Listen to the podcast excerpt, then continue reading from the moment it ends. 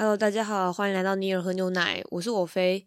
然后听这个开场，大家应该就会发现今天尼尔没有在现场，这样。然后呃，虽然我们在 IG 跟 Discord 稍微说明过了，那我还是在节目上面比较正式的跟大家就是宣布一下。就主要的原因是因为呃，尼尔最近受了一个伤，然后这个伤刚好就是好巧不巧，刚好是发生在嘴巴上面，所以呃，为了他的休养起见，所以他可能大概一个月左右可能不会录制节目这样子，然后呃，作为一个代替，他可能就是会可能。尽量频繁一点在 IG 上面发文这样子，我试着帮他就是说一些淡书，你知道，就是因为我不知道他实际上能不能做到，就是但他的说法是这样子，那然后大家也可以不用太担心，就是呃，因为他应该已经在做一些呃疗程之类的吧，就是应该不会有太大的就是伤害，只是可能就是暂时不要用嘴巴会比较好，这样可能不然会一直会碰到伤口啊什么的。然后接下来的话就是变成说，呃，可能我暂时会先担当这个单口讲节目的这个重担，这样子。呃，虽然我上一次单口讲的时候才说啊，就是我觉得我自己一个人没有很擅长，就是主持节目，但总之就是希望大家多担待。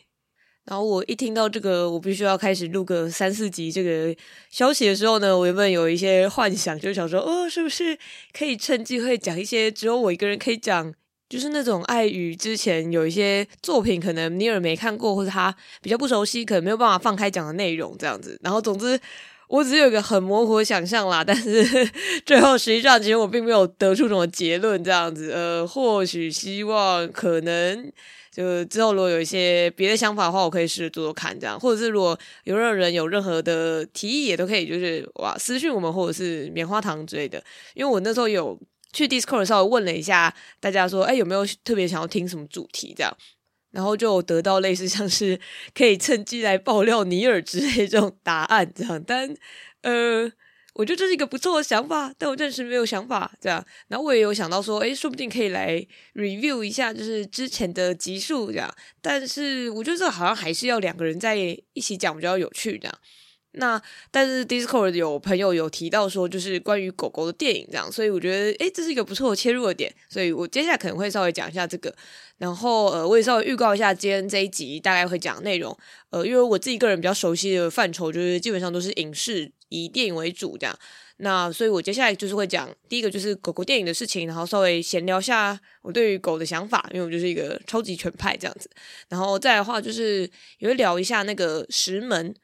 就是最近二零二三年金马才刚拿完最佳剧情片的这个大奖的一部片这样子，然后因为它刚好有一个特别放映，然后我有特别去看这样，然后跟最后可能会稍微讲一下，就是 我最近又重看了《来了》这部日本恐怖片，觉得蛮有趣的，所以想说呃大概是这几个主题，然后接下来会一一分享。好，首先就是我会来先讲一下，就是关于狗的电影的这个部分这样子。然后因为其实是因为呃，我忘记是上一集还是上上次，就刚好有稍稍聊到一下，就是说那个我我很喜欢有一个中国的 podcast 节目叫做反派影评这样子，他在那个我同温层的朋友之间也是蛮红的这样。然后呃，那时候我就有在开玩笑，在噗浪上说，就是啊，就是想要做一个 podcast 叫做“犬派影评”这样子，而且就是不知道为什么原本想象是 podcast，但是后来这个想象的画面越来越台湾综艺节目化，这样子，就是我想象就是那个主持人会说：“欢迎大家来到犬派影评”，然后底下人就会回说：“听你在吠”这样子，然后吠是叫那个吠，然后那个开场还会有那个嗷呜的那个吹狗螺的声音这样。好了，没有，这是不不重要的题外话，这样子。但呃，我得说，因为虽然就是 Discord 的朋友有提到说，就是可以听我聊我喜欢的狗狗电影，但是老实说，我觉得可以先讲一下我对于狗狗电影的想法，这样子。因为听到狗狗电影，应该第一个想到就是类似那种。好莱坞或者是有一些日本片，都蛮喜欢拍那种呃以狗为中心，就是的那种很感人的、有点励志的电影。然后通常呢都是以狗的出生开始，然后跟狗的死亡作结这样子。然后你知道它中间就是会发生很多事情，然后呃有点像一个旅程这样子。然后但最后还是会有一个就是感感动落泪的那种结局这样子吧。就是最经典的话，应该就是那种什么再见了可鲁啊，然后呃后来那个好莱坞有出一派，就是都是那种会有点拟人化狗狗的，就是会把狗狗的心声给说出来的那种类型，什么为了与你相遇，跟什么为了与你相聚，就是他们是一个超像的两部片，我一直分不清楚哪一部是哪一部这样。对，然后他们就是那种还会特别找一个旁白去。演出就是这个狗的心声，就是虽然画面上是狗，但是那个可能旁边旁白就会学狗狗说话，就会说什么啊，快再让我多摸我一下之类这样。为什么我要说一句好像有点奇怪的举例？但是反正你懂，就是那个意思这样。对，然后呃，顺带一提蛮好笑的是，因为我想要去查一下有什么狗相关的电影的时候，我去搜那个关键字的时候，他居然给我跑出什么《犬山记》。我想说，不是吧？就是《犬在记》，不是不能因为它有“犬”这个字就说它是狗的电影啊。嗯，扯远了。但总之，我想要讲的是，就是这类比较偏感动落泪型的这种电影呢，我内心都会默默的帮他上一个 hashtag，就是叫做 dog porn 这样。就我不是要指那个就是真的色情的那个意思，而是我觉得这种呃，只是要让你哭的这种做法，就是嗯，我不能说很苟同吧，这样子。对，就是。呃，首先我觉得可能就是说，对我来说那种东西就是很理所当然，就是哦，就是你看到狗狗死掉，你一定会很难过什么的，所以可能对我来说相对比较没有技术含量这样子吧。就是虽然我都这样讲啊，但老说，我有时候在电视上看第四台，然后有时候转到，我还是把它看完，然后还是会觉得哦，就是好可怜哦这样子。但嗯、我觉得以电影来说，并不是一个我特别喜欢的类型。然后再来是呃，另外一个我心里比较过不去的点是那一种。呃，刚刚说会拟人化狗狗心声的那一种，就是 老实说，我真的觉得那个对我来说很充满了呃人类自己擅自去妄想狗的心情的这个部分吧。这样子，就是呃，虽然我是完全的狗派，但是我老实说，我一直是把狗当成一个，我觉得说难听一点，就是他们就是动物，或者是你要说畜生也可以这样子。我是以呃，我知道就是人类跟动物之间永远有一个。你知道无法突破的那个墙壁，而去喜欢他们的这样子，就是我其实就是喜欢它的动物性，而不是因为今天这个狗很像人类，然后他们有像人类的七情六欲，所以我才喜欢他们这样子。就是呃，我觉得很难在很短时间内解释我这个想法这样子，但我我觉得有点像是我没有很喜欢人类，有点时候过度投射自己的想法或者是情感，甚至是价值观在动物身上。我觉得这个可能不只是在狗。有这个问题，就是包含呃，如果大家有时候会看一些那种什么短影片啊，或者 YouTube Shorts 之类的东西，他们就还蛮常会有那种很短影片，然后就是拍自己家里面宠物，然后跑来跑去什么的，然后就帮他配音这样子。呃，例如说就是圈圈宠物云之类的，可能也蛮多这种这样子。就是他们有时候也只是帮他上一些字幕，然后就是很像是幻想这些狗狗就是在做一些愚蠢的可爱的事情的时候，内心在想的是这样子。但老实说，我内心都想说，哦，就是就是人类想太多了这样子。然后呃，再来。就是有一些还会有那种，嗯、我觉得更煽情的，就是比如说那种很有名，就是什么，呃，什么羔羊跪乳啊 之类这种，就是你知道小羊因为吸不到就是母羊的奶，它就是会跪在那边喝这样子，但是可能就是中国华人就会认为说啊，就是他们是因为孝亲所以才会这样做这样子。那延伸的话，就也有蛮多是那种什么，呃，什么。母鹿什么为了要牺牲自己，然后就是看到豹，然后却就是看明明就看到凶猛的肉食动物靠近，它却不跑这样子，然后它就留在原地，然后让自己被就是豹吃掉，然后才可以让自己小孩跑走之类的。然后就是通常就是留言区大家就会就是感人落泪，然后想说啊，就是真是伟大的母爱啊这样子。但实际上呢，就是很多时候根本就不是这样，因为鹿对于呃肉食动物的，就是或者是他们被吓到的时候的。直觉反应其实是完全站住不动，而不是因为他为了想要牺牲自己，所以去做这些事情。就是类似啊，我觉得举例可以提很多这样子。那我都会觉得，呃，那也很像是人类自己有一个很明确的，就是价值观之类。我觉得甚至还会靠一些那种什么，呃，然后狮子。公狮被母狮打，然后他们就会觉得说啊，就是这就是那个呃，妻子在那边管教老公啊之类。我想说啊，没有，就是他们真的不是这种关系啊，这样。我我没有特别喜欢这个部分吧，这样子。虽然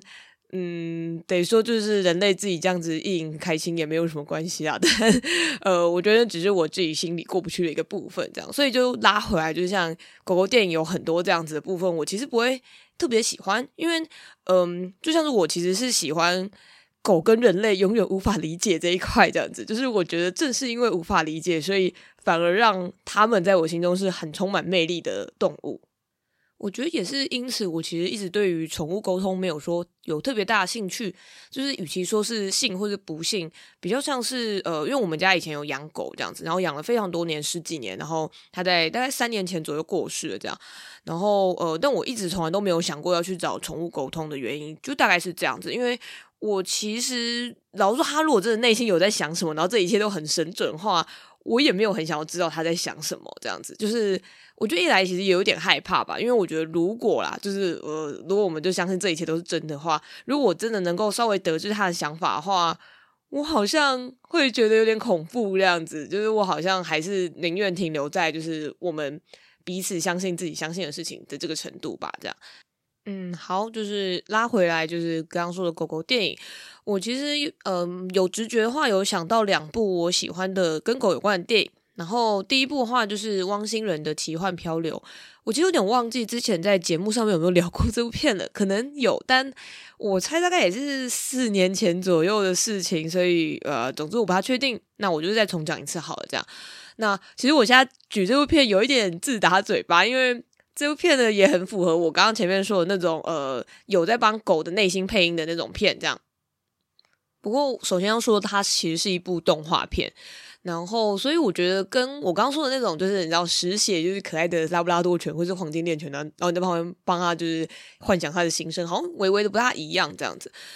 我觉得可能也是因为它整体的发展很奇幻，所以我不太会觉得那是呃人类在硬把自己的想法就是塞进狗狗脑袋里面，比较像是人类幻想，如果我今天是狗的话，看到的世界会是怎样这样。这个出发点好像有点不大一样。而且它的动画手法就是真的非常特别，就是它是一部法国动画，然后就是画风有蛮多媒材的吧，然后是那种非常充满手绘笔触的类型，这样就是它在嗯、呃、不同的情境下面使用的媒材或者是笔触会完全不一样，这样，因为它呃也一样也是那种以狗狗的一生为出发，所以他中间遇到了很多任的不同主人。那他在遇到不同主人的时候的他的心境的改变，也会影响他旁边的东西。比如说，呃，有一个可能有一个人，然后他是那种比较循规蹈矩类型，那他旁边的那个呃常常出现的元素就会是那种很格子或者很几何的线条这样子，然后变得相对比较犀利一点这样子。那但是可能在遇到很浪漫很多情的主人的时候，旁边就会就是变成是。非常五彩缤纷的那种粉蜡笔啊，然后就是都是曲线啊，什么东西都是歪歪的什么的。我觉得这些表现手法都对我来说非常吸引人。这样子，就是就算你不喜欢狗，但是如果你是那种对于动画手法或者是电影的视觉很有兴趣的人，我也觉得很适合推荐这样。然后我想要先讲我最喜欢它的一个部分，就是呃，虽然它是从就是狗的视角出发，但是因为我不喜欢的其实就是那种狗片，很多人会把。第一人称的狗视角幼体化，就是很像是都会有一种，呃，我觉得有点像是为什么人类对于狗说话，常常都会有种变得很像是跟婴婴幼儿说话一样那种宝宝口吻这样子，就是。啊，来吃罐罐喽，或者是啊，怎样怎样怎样，就是你知道声音会提高八度这样。虽然我自己也是那种忍不住会提高八度的人，但我没有很喜欢呃第一人称的狗视角，然后还要把他们当成是就是好像什么都不懂的动物一样，嗯，什么都不懂的小孩应该这样说。对，但是呃，在汪星人的奇幻漂流里面的这个主角哦，她也是一个声音很有磁性的一个女生。有点低音的一个女生的配音这样子，然后这个主角是那种在面对生死或者是离别的时候，他的口吻反而是比人类还要很成熟跟淡然的这样子。我觉得这个设定蛮有趣的，就是他的内心都会有一种呃以狗为出发，他会有一点带有宠溺吗？或者是呃他完全不觉得自己是在被人类所养的宠物的状态，而是他内心反而是。有觉得啊，我的人类，然后他会对于我的人类充满了爱意，可是他会烦忧于说啊，人类其实什么都不懂，可能他得照顾他们，或者是在遇到的当下，马上就已经预示了未来离别的可能，这样子，就是他会有那种非常诗意的描述，就是例如说，他可能遇到一个主人，他就会觉得这个主人真是太棒了，可是他在遇到的瞬间，他就已经闻到未来有可能会离别的味道，这样子，就是。我就觉得那个旁白有一种很诗意的口吻，然后和动画画面上面非常有想象力的感觉，融合得非常好。像是里面有一段，他就会说，呃，就是例如说那个主人好像就是一直花很多时间得去工作啊什么的，然后是追逐自己的理想跟梦想什么的，他就反而会用一种相对老成很多的心情，觉得说啊，就是人类总是在忙一些就是自己不应该忙的事情，或者是嗯、明明就是。爱与快乐近在咫尺，可是为什么却不好好的把握当下，而是一直在幻想一个很遥远的事情？这样，我觉得他的那种说法有一种，唉，真拿你们没办法，我就觉得非常可爱。然后让我最印象深刻的是，他在呃描绘他第一次遇到所谓的他第一个主人的时候，他把他做的超像初恋的，然后我觉得真的超级 doki doki，然后很可爱。就是他是呃他的。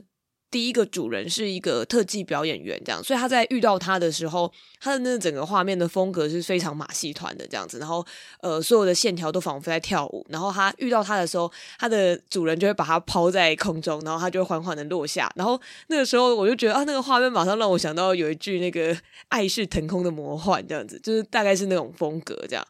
然后那个主人拥抱住他的时候，他们就可以就是一直疯狂的旋转，然后旁边变成宇宙这样子。明明他们本来是住在一个很穷、很小的、很破的房子里面，可是好像就是这个人类的爱可以让他就是飞到宇宙去这样子。就是有很多很多这种非常可爱，然后非常呃充满鲜活想象力跟就是活力的部分这样子，我都觉得很棒。然后我觉得还有另外一点，就是说，其实很多狗片他们都会去强调一件事，因为狗狗就是忠心的象征嘛，就是那种哦，你一辈子就是要跟定一个人这样。但我觉得这部片就是稍微在这件事情上面比较松脱了，我觉得也是蛮好的。这样就是因为他呃，因为各种因缘际会的命运，所以他就是生命中应该有三个主人吧。然后说他也不是从头到尾都是跟着我刚刚说的那个仿佛初恋的主人，对，但他并没有因此就是在比如说遇到第二个或第三个的时候，觉得说啊，就是他们不是我主人，我得赶快回去找他们之类的这种。我觉得好像嗯，没有一定要有这种，我不知道，甚至有很像一夫一妻制的这种呃很执念嘛。我觉得也是蛮好的，跟也很符合，就是实际上在养狗的状态，因为本来很多比如说你去领养的狗狗，可能它以前也有别的主人什么的，可是你不会因为。他被人家养过，所以就不爱他。然后你的狗也不会因为他可能曾经有别的主人，所以他就不爱你这样子。嗯，我就觉得不要去执着于说这只狗一定第一个主人要是我，我觉得蛮好的吧。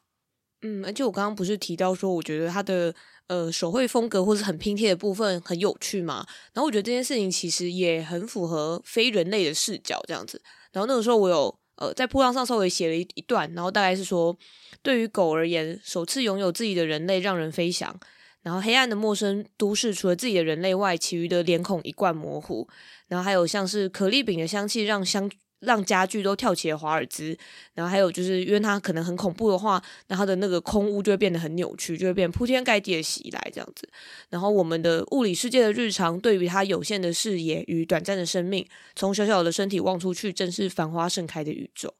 就是我觉得这就是我对于这部片的注脚吧。然后另外一部片的话是《忠犬追杀令》，但我得说这部片我可能只能讲一点点，因为这部片是我很久以前看的。然后它的英文名字叫做《White God》，蛮有趣的。然后它其实我觉得比起真的在讲人跟狗之间的感情，可能更像是一种政治寓言，然后或者是在讲呃社会中国族之间的关系。呃，故事的话，它大概在讲一个青少女叫莉莉。然后他有养一只，就是呃，算是米克斯，蛮大的一只狗这样子。然后因为他呃跟他爸爸同住的过程中，就是因为呃政府的一些命令，就是说什么啊，因为他不是纯纯种犬，所以他可能就需要多收一点钱，然后或者是对于纯种犬、非纯种犬有一些特别的。法令上的制定这样子，然后因为这个爸爸呢，就本来平常生活就已经很辛苦了，然后就觉得说啊，这只狗真的是太麻烦了，所以就把它扔到了就是莉莉找不到的一个地方，把它丢掉这样子。然后呃，在这个过程当中，莉莉跟他的狗就是很努力的想要找回彼此的一个故事，这样子就是这样乍听好像也是那种有点煽情戏的，但其实。它整个风格比较像是欧陆艺术电影类的那种非常冷调性的电影，这样吧。哦，然后它是那个匈牙匈牙利电影，然后好像有代表那一年的匈牙利去参加奥斯卡最佳外语电影。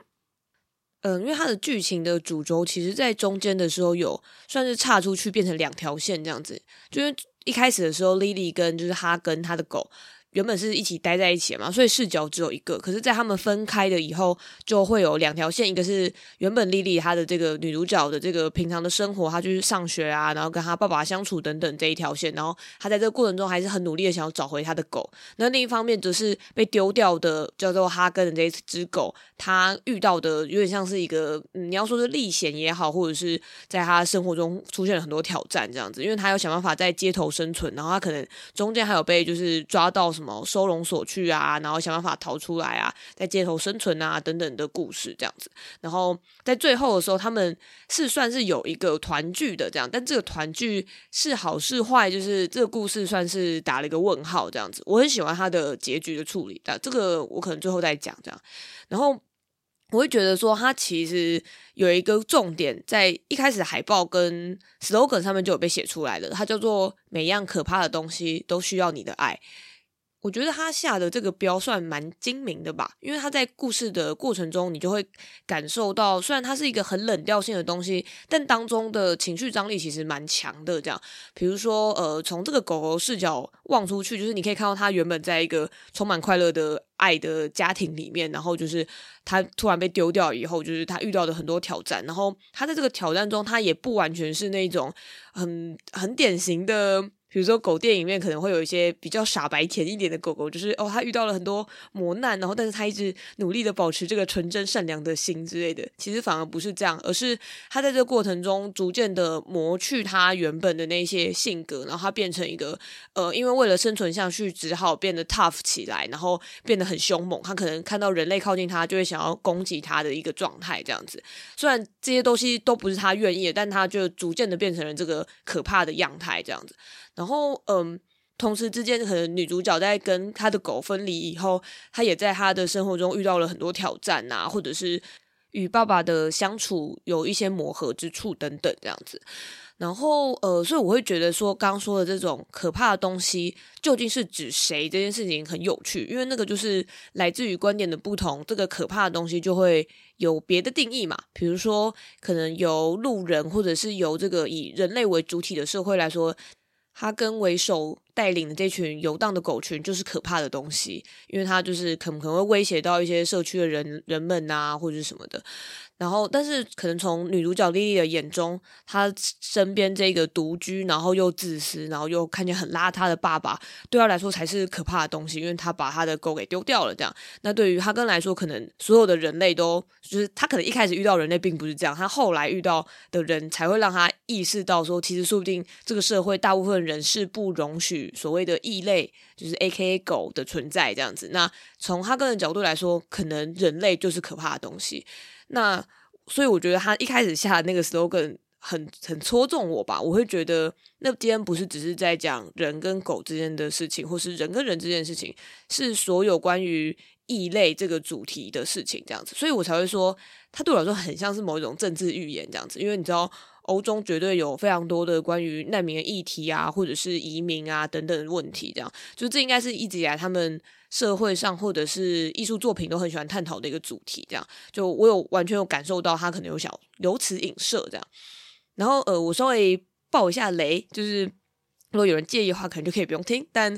呃，我觉得听了以后再去看，其实应该也无妨这样子。那因为其实，在后半段，就是他跟后来就是加入了狗群以后，然后他有点算是解放了很多的收容所的狗吧，这样子，然后他就与这些狗们就是一起在这个街上狂奔，然后也导致了就是大家开始就想说，哦天哪，怎么会变这样？然后这个狗们有点像是突然在很短时间内占据了这个城市吧。然后事情有点怨鬼怨大这样子，然后这个当然就是 Lily 这个女主角，她就看到新闻以后就发现这些事情，然后就赶紧就是去找她的狗，然后他们最后就是终于遇到对方的时候，完全不像是想象中的那种非常快乐幸福的大团圆，而是因为两个人都在过程中经历经磨难，他们都变成了自己跟彼此都认不出来的样子，然后他们再次遇到对方的时候，呃。那个关系变得很紧张，然后就不太确定该怎么跟对方相处这样子，对，然后而且与此同时，就是然后人类们还在继续追捕着这群狗这样子。女主角后来最后就是拿出了她的小喇叭，因为她以前就是跟他相处的时候，就一直有在吹小喇叭这样，然后就也没有多说什么，然后就是拿出了那个小喇叭，然后就对着他的狗就是吹奏了一段乐音这样子，然后。就是这个乐音出现的时候，不知道为什么，好像所有的狗也都稍微歇息下来这样子，然后就有一个很美丽的一个鸟瞰的一个画面这样子，就是女主角在中间吹着喇叭，然后所有狗都躺在旁边这样子，然后与此同时，他的爸爸也发现了他女儿在这边，然后本来爸爸是就是知道非常，因为他毕竟是把那个狗丢掉人，他就是对于养狗这整件事情都是非常不谅解这样，但也有在也只有在这个时候，就是这个爸爸居然他也没有说什么，但是他就是默默的。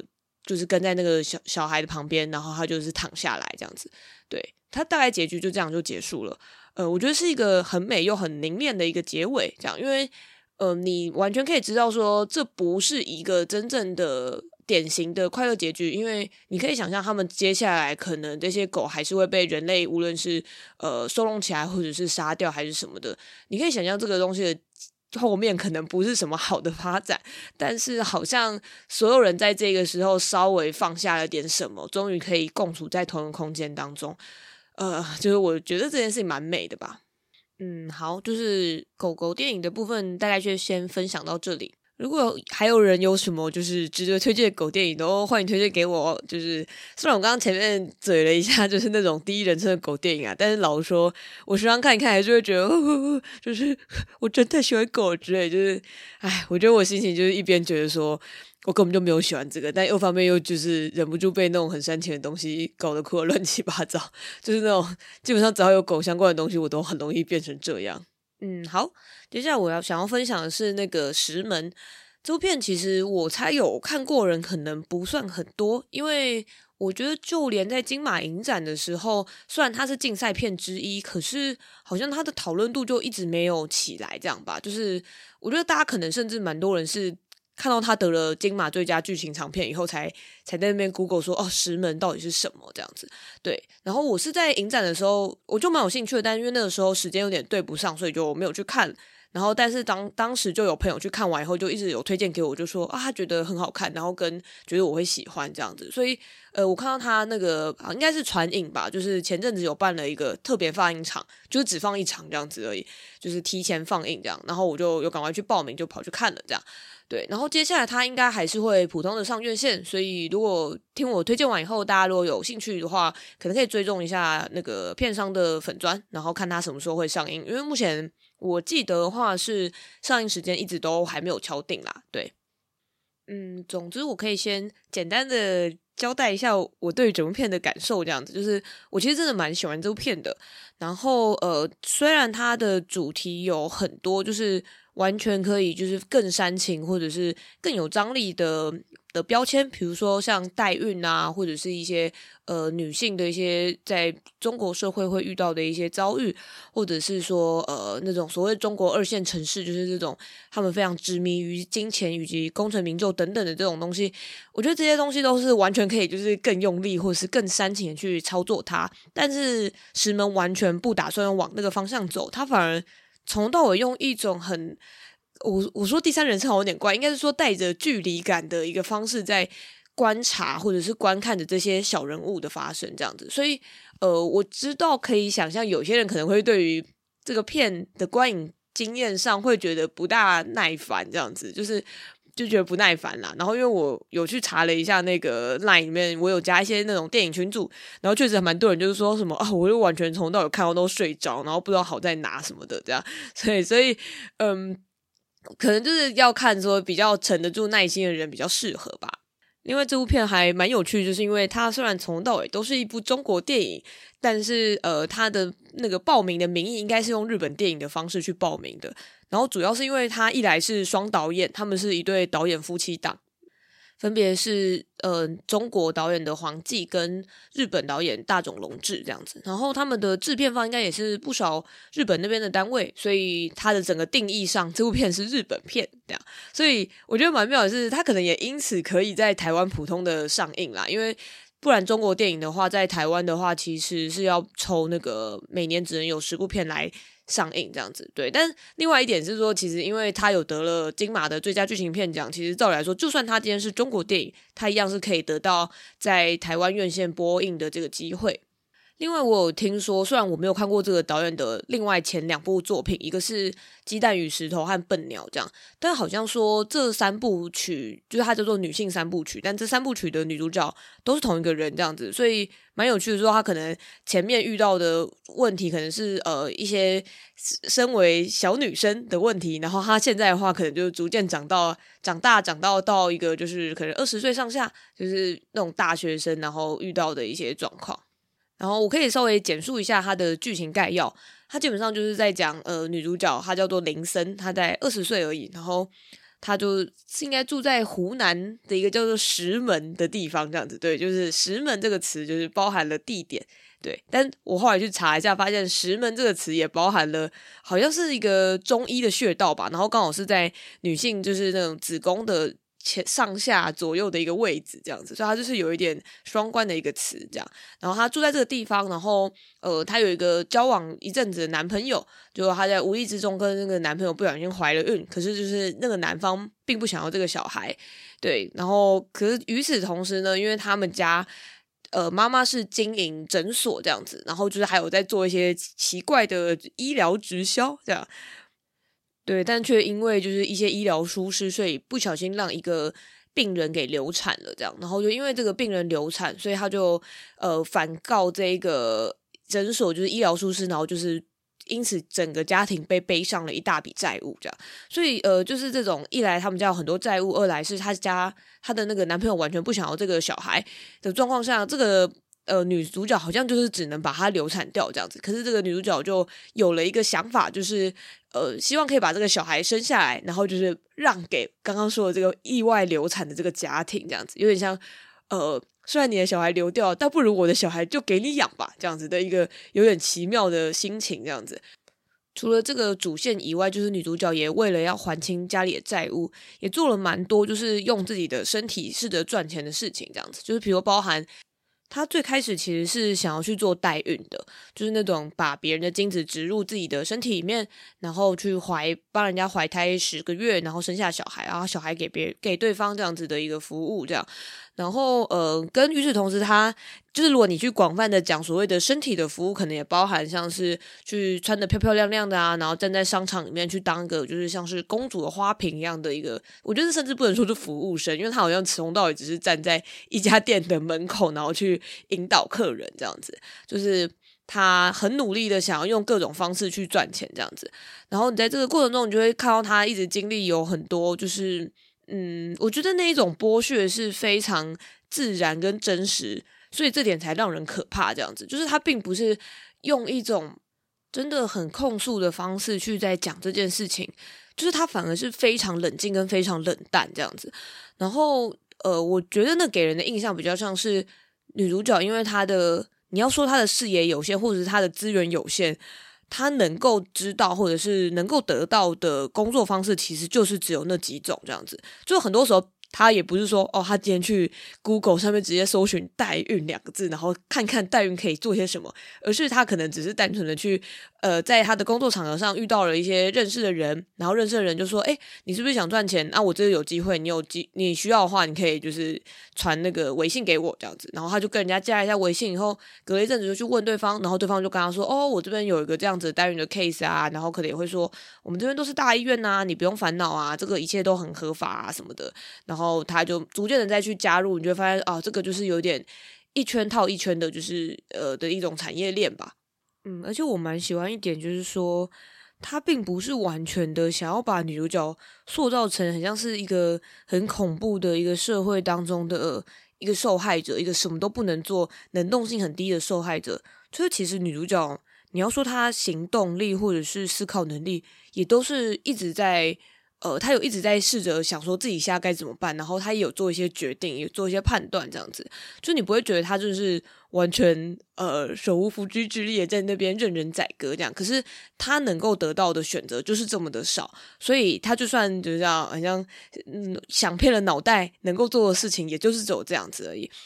与此同时，他不是受害，他不是只是单单受害者的另外一点，也是他后来其实有去做。呃，比较像是管理层吗？然后这个管理层呢，就是因为她后来就是因为意外怀孕了，所以她就不能再做这个代孕的事业了。然后她就被人家也是这种引介介绍的状态下说，那不然你就来照顾我们这些正在准备去备孕跟代孕的这些女孩好了。所以她就摇身一变，变成了很像是宿舍的舍监一样的角色这样子。然后其实她管的人可能也都是一些年纪跟她相仿的一些女孩子，然后这当中也包含了一些来自新疆然后想要赚钱的女生。然后他就会变得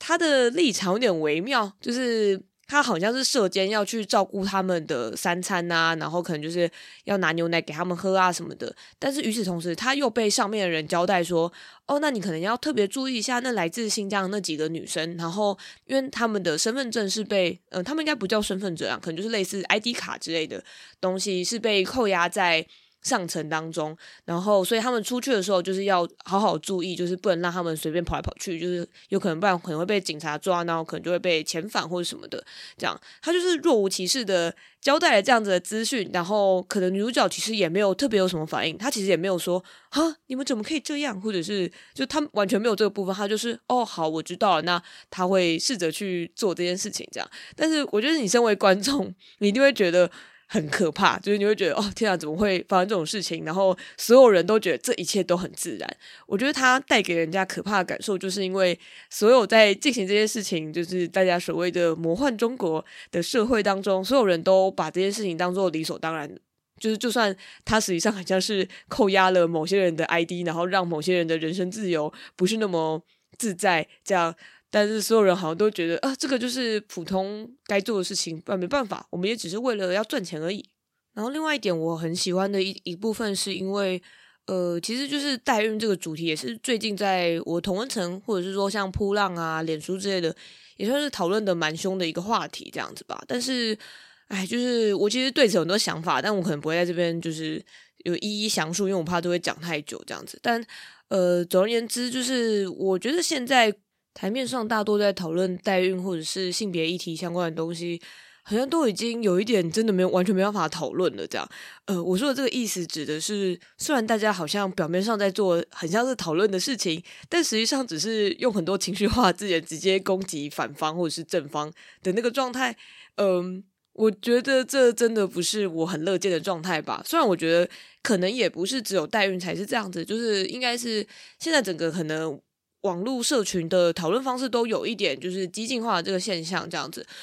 但总之我很不乐见啦。然后跟我甚至觉得好像很多在对于代孕这个话题有很强烈反应的人，可能并不真的知道有在做代孕的一些社会实际上是怎么样这样子。我在说有在做社呃代孕的社会，并不一定代表说是呃那个。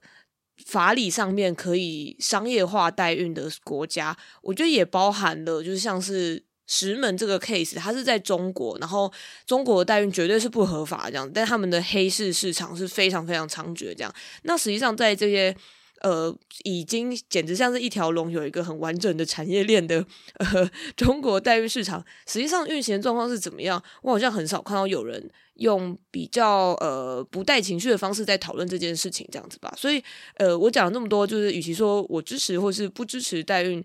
我觉得比较像是我在看石门的时候有一种。啊，这个就是我想要看到讨论代孕的方式的那种心情，这样子，嗯，就是因为我觉得很不错，就是说，因为我说他带着一种冷静的距离，所以他也没有打算要去把这整个故事里面的说谁说谁是坏人，谁是好人，然后或者是女主角就是那个很很备受欺压的那个很可怜的人，然后那些就是想要代孕他的人都是很邪恶的人，他其实无意有这个描述，但是他仅仅只是冷静的。陈述这个事实，你完全也还是可以感受到，他跟代孕之间，呃，就是讲下订单的那些人之间，绝对是一个权力不对等的状态。他不可能没有办法是想象中的那么，呃，平等的状态。这样，然后，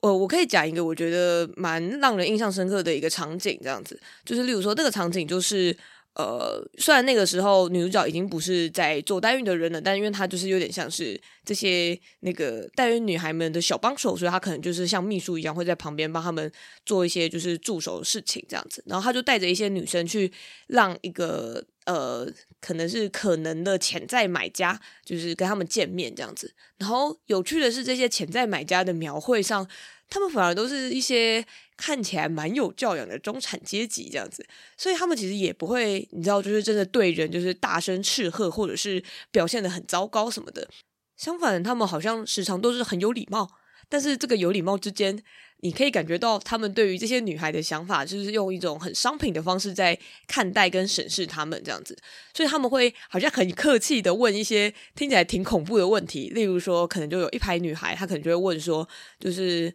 啊，那想要知道，就是你家里面的爷爷奶奶还健在吗？这样子，然后你在问这个问题的时候，你完全可以想象说。他这背后意思是什么？就是他其实是希望这些女孩的基因是比较好的。那基因比较好，比如说哦，爷爷奶奶若都健在的话，表示他们家可能有长寿的基因，对，诸如此类的。他在每一个问题当中，你都可以猜测到他背后想要得到的这个商品是什么样的样子，而且他们想要的商品的样子绝对不只是外貌。或者是什么呃体力啊，什么长得高不高啊，漂不漂亮啊之类这种事情，可能也包含说，诶，那我想要知道你学的专业是什么这样子。比如说，你只有是身为一个大学生，或者是你身为一个研究生，可能你拥有的身价就会微妙的不一样。然后我刚刚说让我印象深刻的一幕，就是有一个男生他在面试一位新疆女孩的时候。他对他对前面的表现都是算蛮满意的这样子吧，然后他在最后的时候就问说，呃，就有点像哦，虽然这个有点冒昧，但是想问问看，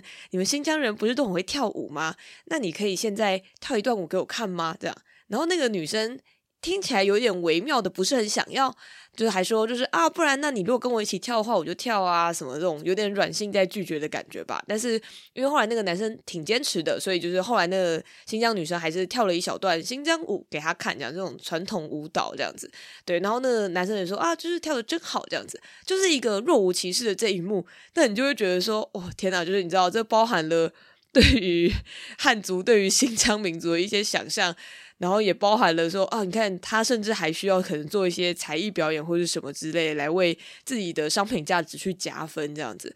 对，我就是觉得他在拿捏这些场景的这个状态拿捏得非常好吧。他可以不用用真的非常控诉性的语言，或是让这些男的你知道，就是比如说呃骂他们啊，或者是对他们超级没礼貌之类的，他完全可以不用这样，但是你还是可以感受到他想要说的意思。然后你很难去定义这整个故事当中的所谓加害者跟受害者的状况，这样子，我觉得这也是因为它相对比较写实的关系吧。因为你知道，实际上在真实社会当中，你没有办法有一个人就是完全的标签的受害者，有人就是完全标签的加害者，这样。呃，我会提到这点，就是也包含了像是女主角的描绘上面，除了我刚刚说的，她也有在当像管理阶层的人在，就是像射箭一样的在去管其他人以外，她同时之间，呃，我自己的判断就是她有一段，因为这个故事里面包含了那个 COVID 刚刚开始的那段时间这样子，然后因为湖南其实离武汉非常近嘛，所以他们应该是在很短的期间内，就是也整个沦陷的一个城市这样。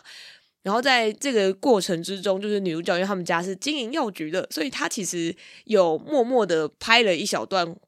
剧情，就是我觉得看起来应该是女主角在囤积口罩这样子，然后并且开始在自己的诊所里面利用口罩，然后试着就是赚一些钱，然后卖给就是需要的人这样子。然后我就觉得想说啊，就是这应该也是那种呃常见的。就是囤积口罩，然后哄抬物价的一个手法，这样子吧。就是，嗯，我觉得很厉害。就是女主角，就是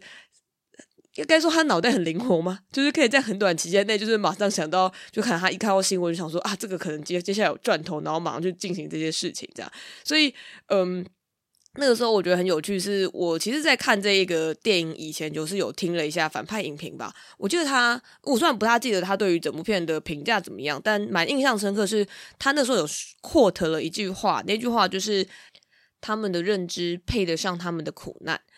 然后，因为我那个时候其实不是很知道这句话的意思，这样，然后我稍微去 Google 了一下，应该是呃。就是近来在中国舆论场蛮常被引用的一句话，这样子，呃，意思我觉得简单来说有点像是，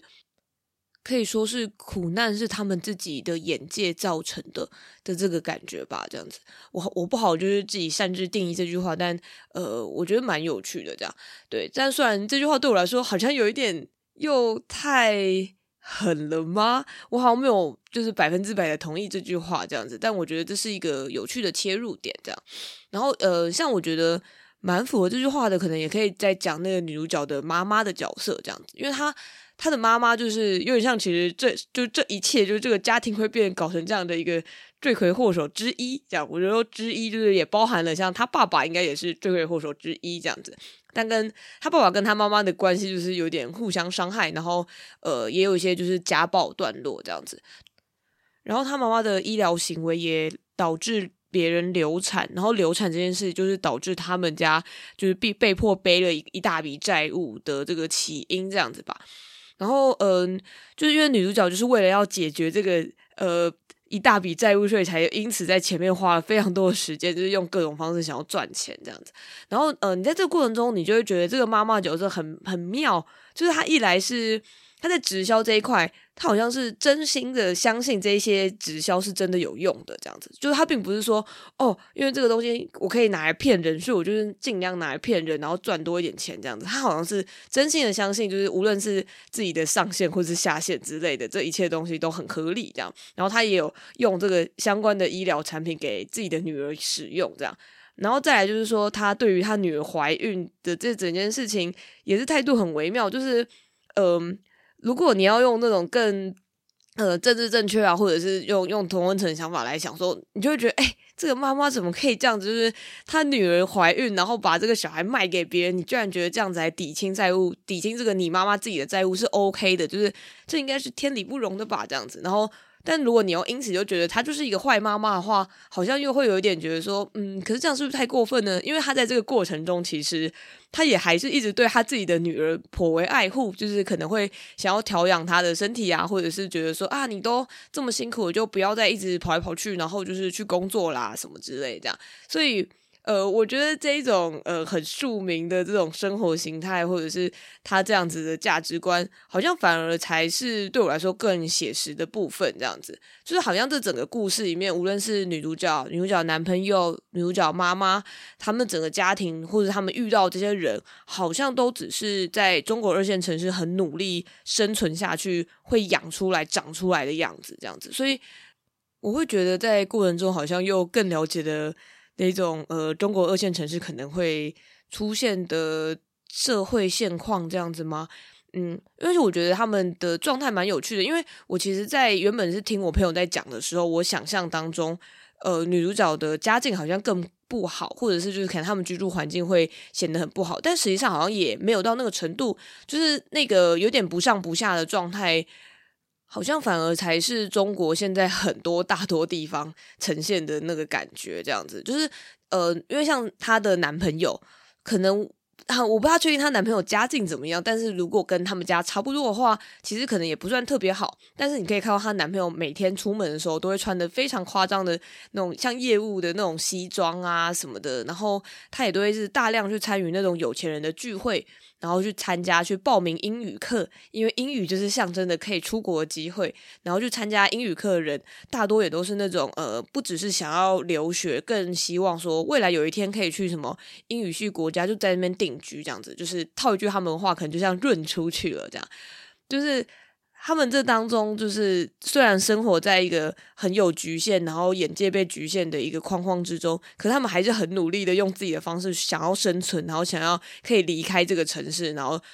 甚至不只是说去一中国的一线城市，他们想象的是更远的事情。我想象我只要可以学英文，我就可以出国，我就可以得到所有我想要的梦想。这样子，就是嗯，我觉得这件事情。就是在电影当中被呈现的蛮残酷的吧，这样子，就是他完全没有用非常激烈的批判性的方式在讲这些事情，甚至也没有用讽刺的方式在想要讲说啊，你们这样想就是真的是想太多啦什么的，就是他就是单纯的拍给你看，就是这些人很努力生存，但却没有办法脱离这个现况的这个状况。嗯，关于石门的部分就先说到这里，这样，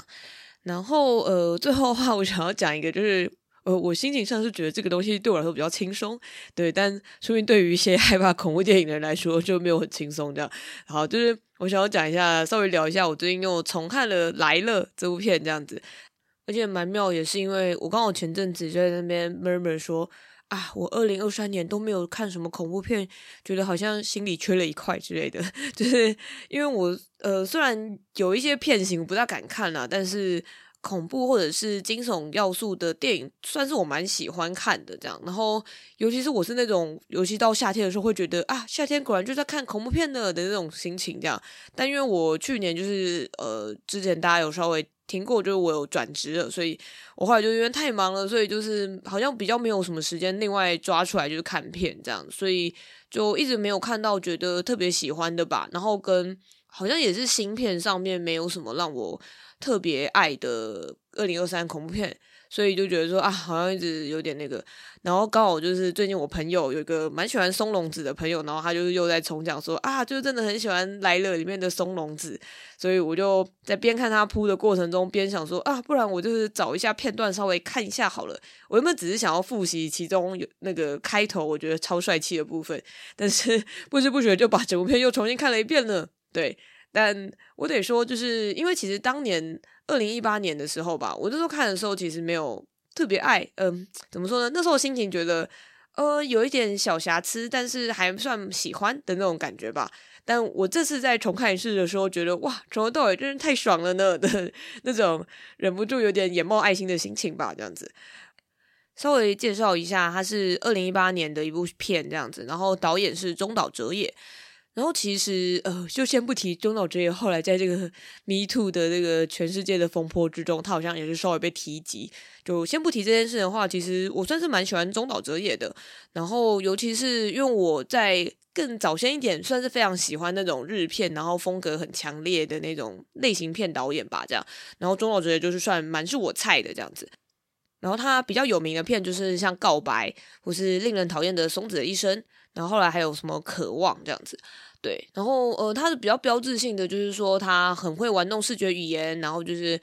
呃很。常常常那个电影里面都会有那种很像是 MV 的段落这样子，就是然后在选曲啊、配乐什么上面都是非常擅长这样子。对，所以我觉得他对我来说是那种，就算剧情我觉得普普通通，但是在看的时候我总是会被娱乐，然后觉得啊好开心，就是的那种感觉吧。对，然后尤其是我后来这次在重看来了的时候啊，又觉得说来了的主题其实真的很适合他呢，这样子，因为他以前应该。就我印象中，他应该没有拍过恐怖电影。我是说真真的很恐怖的那种恐怖电影这样子。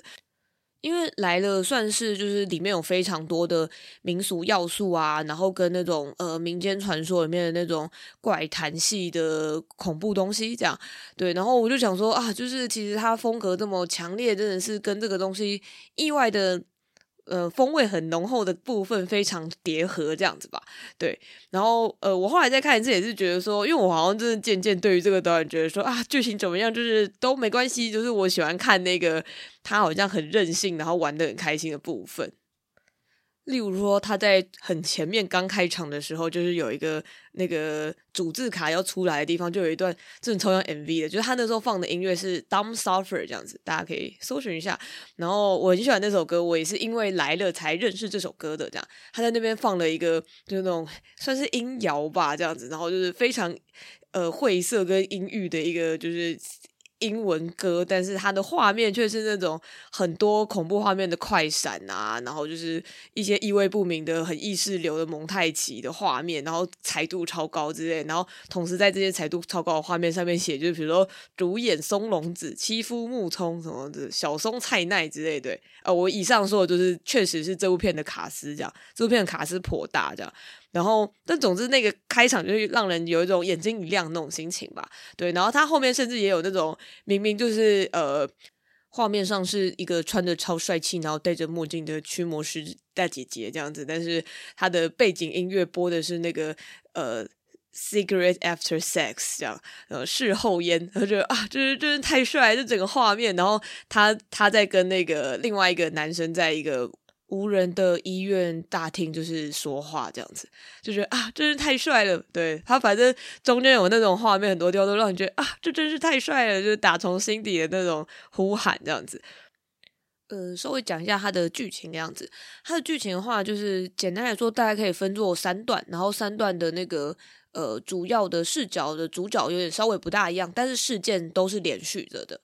然后他的故事的话，最开始的视角是一个欺负木聪演的一个，嗯，我觉得这个角色非常有趣的一个渣男这样子。然后他叫田园秀树，然后他原本就是一个呃普通的，就是拥有幸福人生的一个人生胜利组的上班职员这样子吧。对，然后他。刚开始进入他的新婚生活这样子，然后他就是跟呃他的太太是一个黑木华演的一个女生，就是刚结婚，然后就也生了一个小孩这样子。可是他的四周开始就是逐渐出现一些恐怖的异象啊，就是可能最开始只是说哦，比如说东西都会莫名其妙掉下来这种，就是蛮常见的恐怖片套路啦这样。然后但后来就是逐渐发现，就是这个东西好像来势汹汹，就是甚至一些他周边好像不小心遇到这个。不存在的东西的人也都开始，比如说受伤，或者是甚至死掉这样子。然后他就因为太害怕，所以他就只好赶快去求助于认识的人，然后请他们帮忙介绍说有没有人可以解决这个事情。然后就也因此认识了另外一个呃冈田准一演的一个男配角，然后跟他的男配角的女朋友是一个拥有一定的灵能力的灵媒者这样子，然后就请他们去解决这一切的事件这样子。然后刚刚前面说的那个我朋友喜欢的那个松隆子，就是松隆子在这里面演的是这个灵媒女生的姐姐，这样子，就他们是一对灵媒姐妹花的感觉吧。然后她姐姐是一个非常非常强大，比她妹妹强大一万倍的那种，呃，日本知名的除灵师。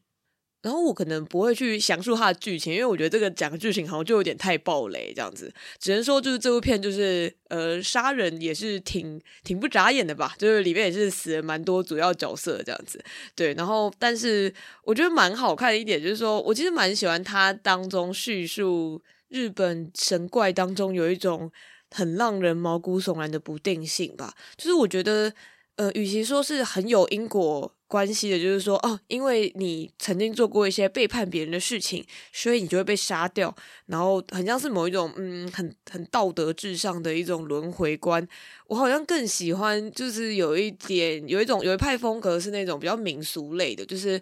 嗯，有时候你好像也不是真的做了很过分的事情。有时候，比如说他们会叙述日本山林之中，就是会自然而然的存在某些你要说它是神或者是鬼或者是怪都可以的一些存在这样子。然后那个东西，甚至你可能只是不小心踏入了这个结界，然后你出来以后。你就会呃丧失很多东西，或者是这个东西就会缠上你这样子，然后你很难很明述到底是你犯了哪些错或者是什么的这样子，或者是你要说你就会觉得说啊，可是我不过只是做了这样，为什么我就会得到这么高大的惩罚呢？这样，但是呃，我觉得在他们的民俗观之中，就是这一切就是很自然而然发生，就像是大自然就是有些东西会自然消亡或者自然的存在，那没有什么好去解释原因的这样。所以，嗯、呃，因为他们没有什么所谓的很明确的形体，或者是没有很明确的原因，所以你就也好像也不能说，哦、就是因为我不小心冒犯了谁谁谁，所以我就就是，比如说我就祭拜他，或者是我就做一些什么事情补偿他，就可以，呃，不要遭受这个祸害，这样子吧。我觉得那种对于未知的恐怖，或者是超出自己的那一种，呃，你要说你会很敬畏他。的那种存在的那种感受，我觉得好像才是一种很人类、很本能性的对于恐怖的原型的样子吧。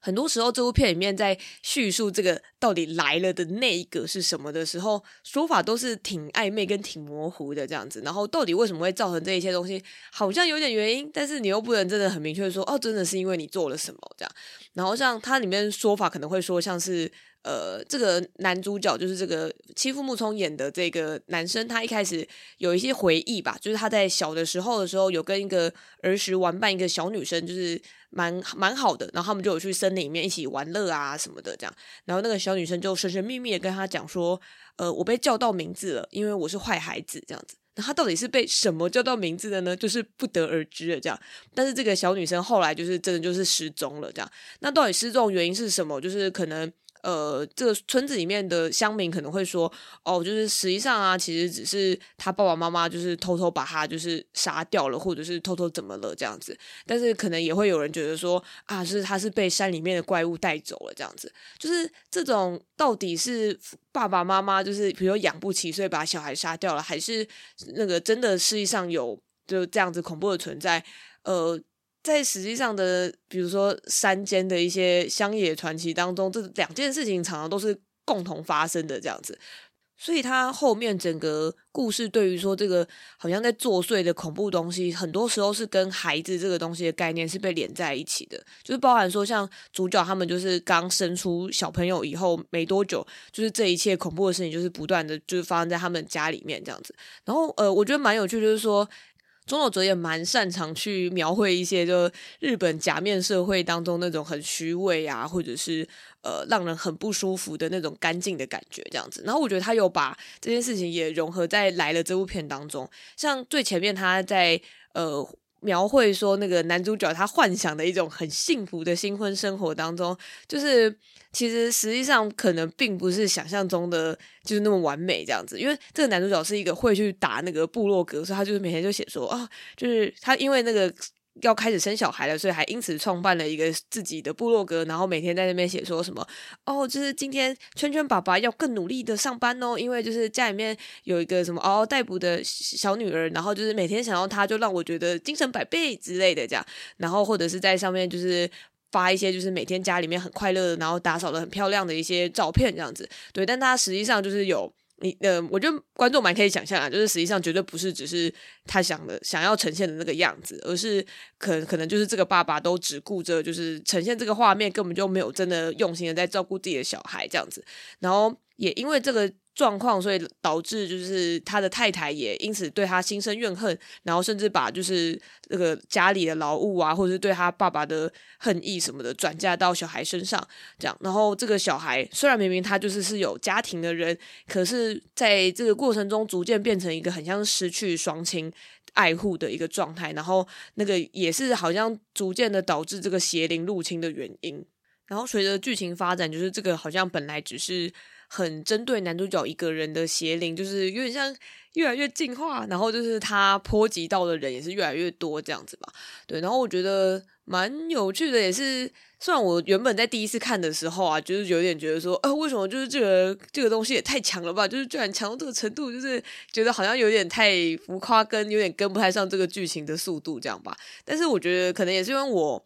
后来第二次在。已经在知道剧情的情况下去看的时候，好像反而更能够享受这一切这样子。然后，而且我觉得我可能第一次看的时候也还比较局限于说，觉得就是有点像善有善报或恶有恶报的那种心情吧。就是看到一些无奈被卷入的人，都会觉得说，哈，可是这件事又不干他们的事，忍不住有这种感觉。但就像我刚刚前面说，我后来其实还蛮欣赏，就是那种呃，也没带什么理由，然后总之这些。作祟的东西就是会残害到很多人的这种，嗯，简直像自然法则一样的东西的状态，这样子，我觉得蛮，我现在就是可以用一种，呃，该说是更美学的方式去欣赏这件事情吧，对，然后。呃，我觉得很多人讲到来了这部片的时候，都必定会提到，就是他在最后面有一个非常非常有趣的大型驱魔仪式，这样子，就是那东西真的超有趣。我甚至看到好像还有人举例说什么，在说啊，什么美国就会有复仇者联盟啊什么的，就会想说日本怎样才可以做一个，他们可不可以做个什么驱魔者联盟 之类的东西？然后他们就说看到就是最后这段就觉得完全可以做啊，就是这个。这个规格就是觉得，或者这个让人觉得很爽的部分，也很适合就是做成就是好莱坞大片，或者是可以创造一个日本的那种商业化的一个电影系列这样子。对，就是呃，我觉得更具体来说，就是总之他们最后就是有点。发现这个东西其实不是一两个人就可以就是解决的这样子，所以这个松隆子演的这个驱魔师姐姐呢，就是因为她本来就已经是超级强的一个角色哦，我觉得她真的超像二次元角色。她登场的时候是会戴墨镜，然后跟黑长直，然后全身的皮衣跟皮手套这样子，然后一出场就会自带 BGM 的那个状态这样。然后哦，我也是听我朋友说，我才有意识到，这真的很像是二次元突然天降的那种超强强者这样子，然后。他强的程度是那种连那个一些那种什么警察署高高官，然后想要找他都要就是等他讲完电话才可以跟他说话，然后或者是他们想要跟他递名片，然后就是那个这个女生还会在那边觉得啊，就是随便拿一下的那种心情这样子吧。对，总之就是一个如此，就是我我脑中很不想要说之语，但是我出现的是逼格这个词这样子，就是一个非常厉害的一个角色。他后来就是为了要去镇压住这个邪灵，所以他就动用了自己所有所有的人脉，就是从那种什么佛教啊、神道教啊，然后各种巫女啊、各种什么和尚啊，然后甚至还有那种科学科学小组，就不知道哪来的这样子。然后他就是召集了这个所有他能够人脉调来的人，然后就是在这个男主角的公寓前面进行一个超级大型的复合法事这样子。然后他在拍这整段当中，就是。从这些就是驱魔者们，从就是日本世界各地，比如说什么搭新干线前往啊，搭公车前往啊什么的，一直到他们呃花了很多工人的人力，然后在他的公寓前面就是进行就是建造一个就是大型法事的现场啊什么的，就是蛮巨细迷的去描绘这个过程吧。然后我觉得那个心情真的觉得很帅气耶，就是嗯。就是光是在搭建这些过程当中，就是花费了各种人力啊，然后甚至是来自不同宗教规模都都有人跑来这样子，然后呃，我那时候忍不住脑中有一种啊，就是就是这种所有人很努力的完成一件事情，就是 不愧不愧是那种集体社会的日本可以拍出来的东西，这样就是我觉得那个所有人很努力的完成一件事情，你知道各方各面来自各同不同背景的人一起完成一件事情。就是你好像自然而然就会觉得很感动这样子，虽然这件事情是驱魔，然后我那时候边看的时候边觉得说，哇靠，这也太太酷跟呃有一点好笑的成分，但是觉得呃很有趣很新奇吧，因为我看了这么多恐怖片，没有在别的地方看过用这种方式在描绘的，就是嗯，我觉得可能大部分。也是包含说一个宗教可能就会对一个宗教，所以可能呃，maybe 就是说，如果今天是一个呃日本神道教的妖怪好了，那他们可能就会派神道教去打他之类的，而不是说他很复合，就是还包含了说什么有科学小组，然后还拿仪器在 现场，就是试着做些什么这样子。然后，尤其后来他们在这个法事即将要开始的那个时候，他们还选定的是那个所谓的逢魔时刻，就是太阳即将要下山的时候，他们就会说这是所谓的人界跟冥界最模糊的那一段时间。然后本来就是看起来就是纷纷扰扰，就是的人们就突然全部都安静下来这样子。然后他就是由不同的人在附近的街口，就是喊出。公鸡的啼叫声这样子，然后他在这个喊的过程中，天色就突然从原本的橘色瞬间被切成蓝色这样子。我觉得那个色调转换本身就是真的是超酷的，呃，我一直忍不住想要讲一些 很肤浅的形容词，但是内心真的是觉得哇，真的太帅了吧这样子。然后就正式开始这个驱魔大战这样子。然后他这个驱魔大战确实也是打得颇为血腥这样子吧。然后呃，我觉得他的血腥对我来说是蛮可以接受程度，就是他不算。但是很明确的去呈现，比如说什么肉体的断面啊，或是人很痛苦之类的。但是，呃，他的血量算是多，可是不会让你觉得很痛吧？我觉得这算是我蛮喜欢的一个程度。哦，对，然后我还要补充一个，前面我刚刚说，就是他不是有各各方人马从日本四面八方就是过来的这个部分，我觉得很赞，是他有一些很奇妙的，我觉得中国真人一直有一种很恶趣味的一个奇怪幽默感吧，就是像他们明明就是好像是一个很严肃，然后大家要对战的一个过程，可是他就是会描绘这些人好像平常这些驱魔师平常也都是普通人这样子，所以你就会看到，比如说呃女高中生就是开开心心的在那边打扮啊，或者自拍啊、聊天啊什么的，然后但是他们下一秒就。他们就会默默换上衣服，就是他们其实是巫女这样子，或者是有一些看起来就是身怀很厉害的那个法术的一些阿姨们，然后但是他们在就是前往的过程中，他们听起来就是很像是那种你在飞在机场会遇到那种超吵的大婶这样子，然后这些大婶们还在那边说啊，没有，我们是要去驱魔啦什么的，然后别人听了就会觉得屁啦，怎么可能这样？但他实际上他们可能其实是超强的驱魔师，这样就是他有一些部分是在描绘这些人的那种。日常段落这样子，然后或者是说有点像当代的驱魔师有可能呈现的样子，因为当我们好像想到驱魔师或者是这种什么神道教什么的，脑中出现的形象好像都很传统，就是或者是可能故事又在更早以前这样子，但他的这个年代完全是当代这样子，所以就会蛮有趣，就是说哦，原来是他当代的驱魔师都还是存在的，只是他可能隐身在这个我们日常的生活之中吧，这样。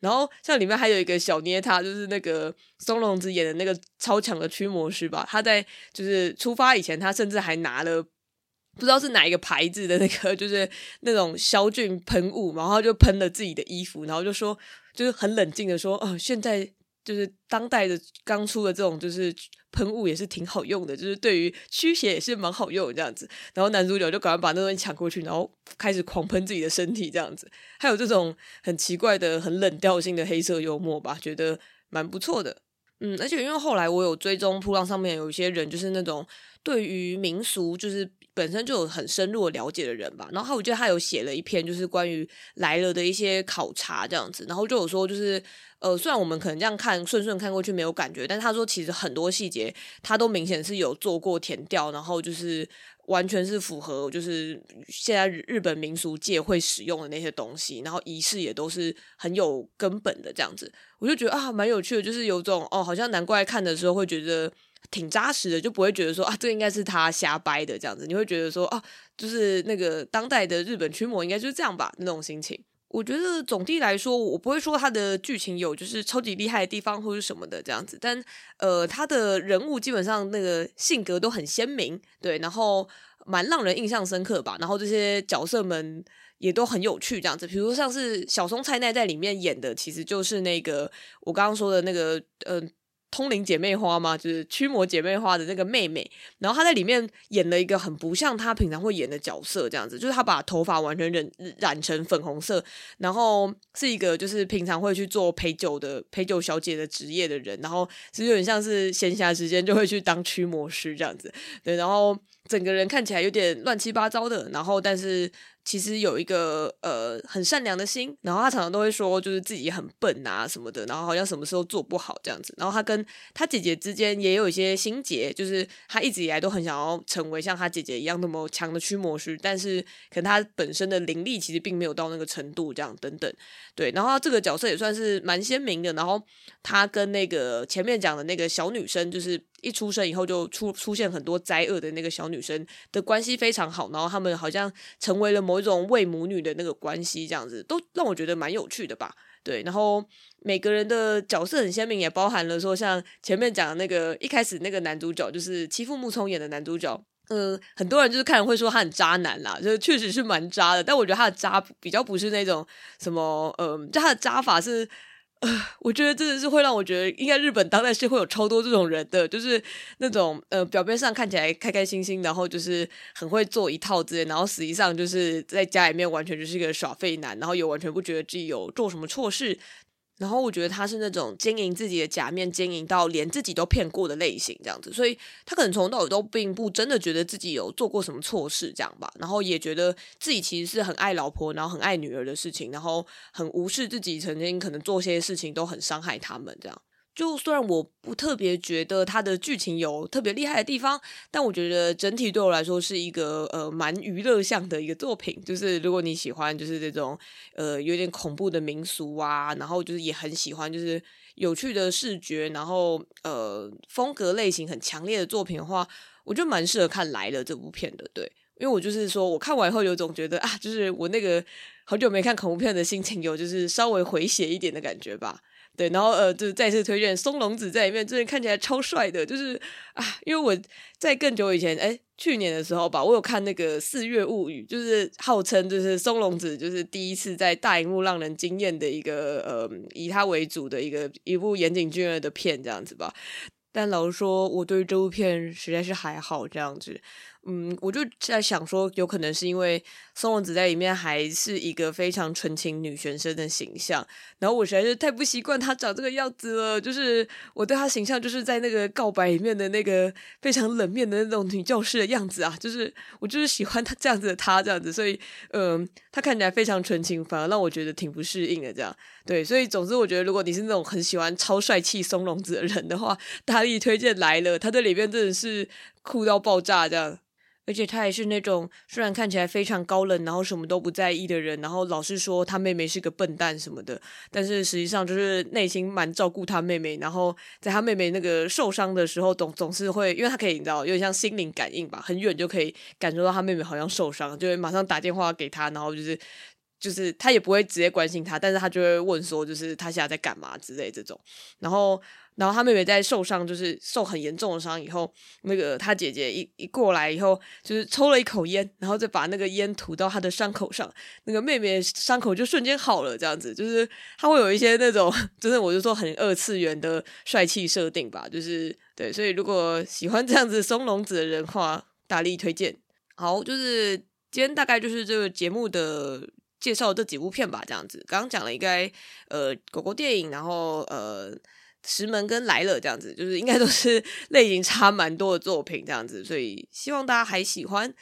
对，然后呃对，就是如同前面所说的，如果大家有什么想特别点播让我讲的内容的话，也都可以就是推荐给我，因为我如果想不到的话，我可能就只会讲我最近看的作品这样子的主题而已。诶，最后还是要再努力挑战一次，就是每次节目在结束的时候会说的那一段话，就是如果你喜欢尼尔喝牛奶的话，呃，这样子的单口方式并不是常驻啦，就是我们还是希望可以恢复到，就是 maybe 在呃不到一个月之后，就是可以恢复到原本的状态。但是好，如果你喜欢尼尔喝牛奶的话，就是欢迎订阅我们在 Apple Podcast 或者 Spotify 上面都有我们的节目。然后呃，我们也有在经营 Instagram，然后 SB 现在已经没有在做了所以可以暂时不用管它，然后跟推特和 Discord 这样子都欢迎加入这样。然后如果大家想知道这些链接在哪里的话，可以去 Instagram，就是点那个我们的 link，就是就是一次就会有所有的这些地方的连接。对，大概就这样。如果喜欢的话，也可以去 Apple Podcast 留个五星评价，然后留言给我们。对，因为 Spotify 虽然可以就是评分，但我一直搞不太懂它到底会在哪里出现，所以诶，大家可以先用 Apple Podcast 为主，这样。哦，对了，然后其实之前也有提议提到说，说不定可以趁这个机会可以邀一些我的朋友 上节目，对，所以如果有人有特别想要点播什么的话，诶，也可以试试，就可能可以找看我认识可以谈这个主题的朋友一起上节目，然后。就可以稍稍微就是对谈，就大家可以不用听我一个人讲一整集这样子。好，大概就是这样子，大家拜拜。